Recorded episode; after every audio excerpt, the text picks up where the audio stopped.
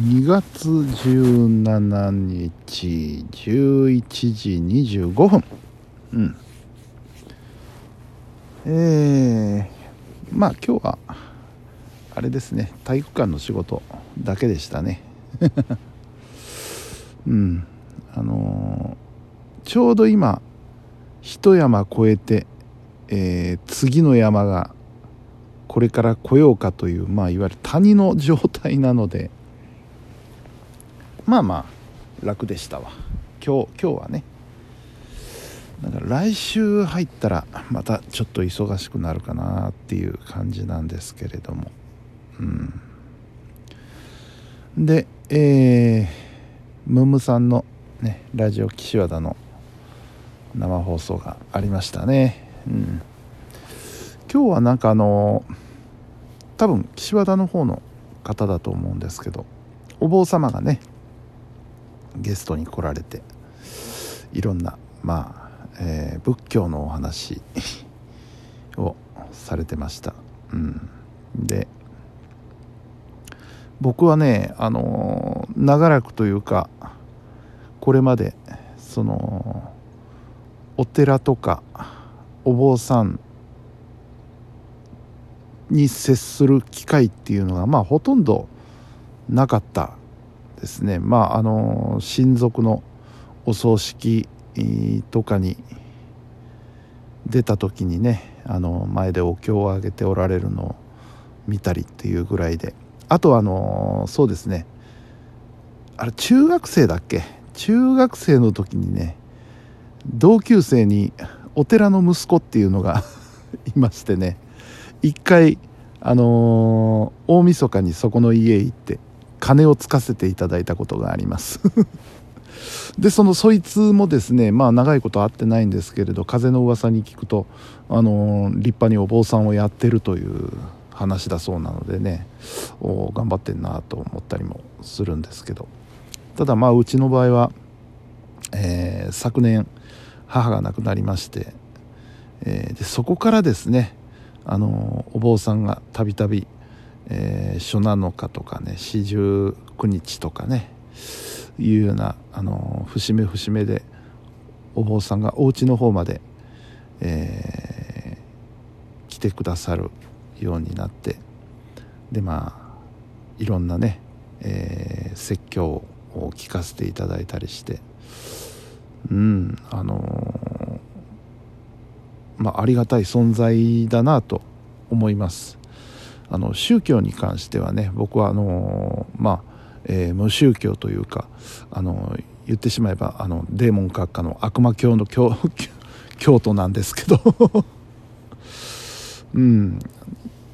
今ねあの例のねあの変な宗教の問題があってその宗教そのもの全体になんかあ疑いの目がかけられてるところあると思うんですけどやっぱり宗教の中にもいろいろでねちゃんとやってるところはやってるわけなんですよ。うん、でちゃんとやってる宗教っていうのはやっぱりその何のためにやってるかというとあのまあ、信じる者は救われるみたいなこ言い方をしますけれどもあの信じれば救われるっていうんじゃなくてその何でしょうね。救いを求める方法といいますかね。あの要するに考え方考え方の道しるべみたいな感じなんですよね。あの仏教なんていうのは特に。同じように同じような社会を生きててもこうどういう考えで生活をしていくかの違いによってえー、自分自身の心が救われたり救われなかったりするわけなんですよね。うん、そういったようなね、あのー、道を指し示してくれる、えー、道しるべの役割っていうのが多分お坊さんなんだろうなというふうなことをねまあここ1年で、えー、思いました。うんしかもねあのうちに来てくださるお坊さんっていうのが割と若い方なんですけども空手をやってるらしくてね。あのお寺お寺でなのかな？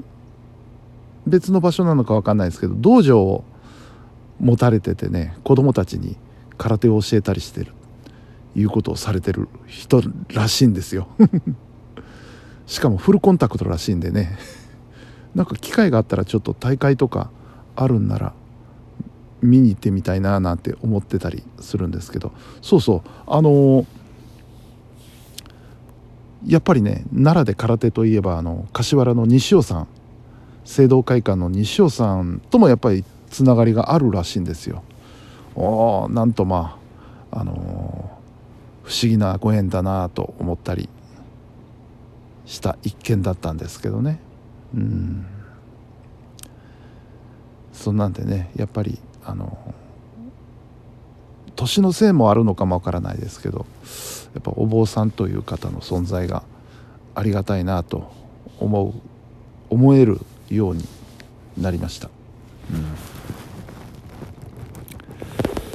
あとはね今日はねあの喋、りたいこととしてはあれですよ。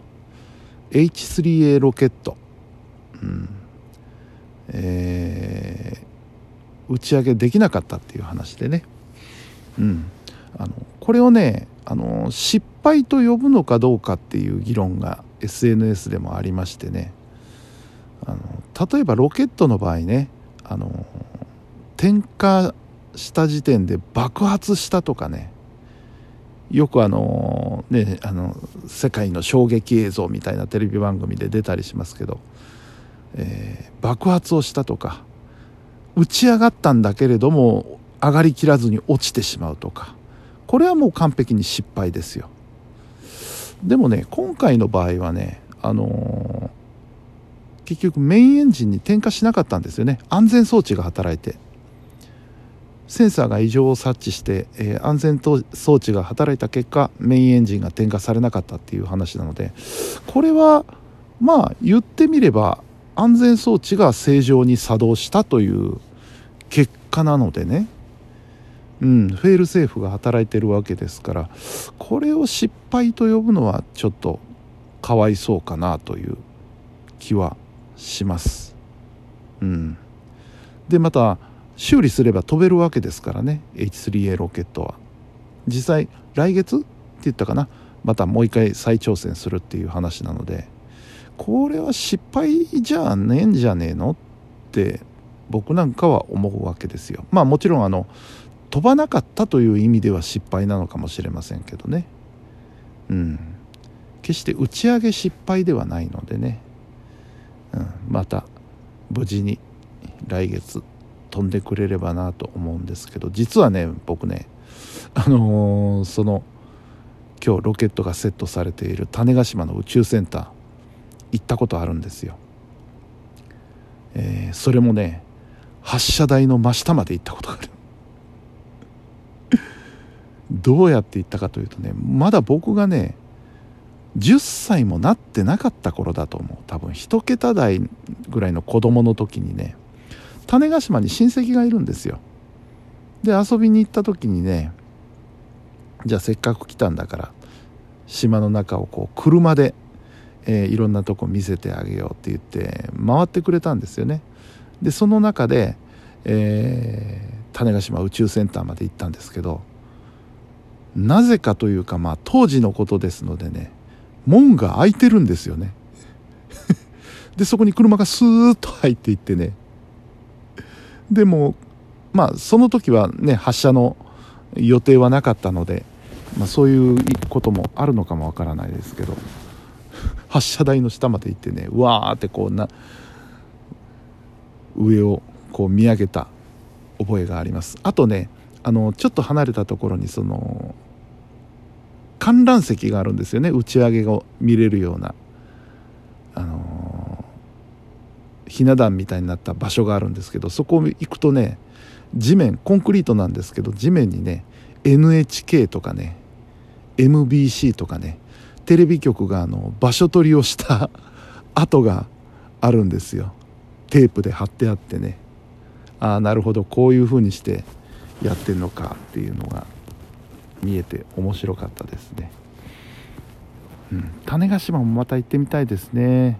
いつかね。いいとこですよ。いいとこですしね。広い種子島は。あのうちらの機械島なんかと比べると。むっちゃ広いですわ。うん。あと隣の屋久島は行ったことないのでね屋久島も行ってみたいですね。うんはい。というわけで、えー金曜日が終わりました。明日は午前中パソコン教室です。はいはい。じゃあ寝ますね。本日も皆さんお疲れ様でした。それではおやすみなさい。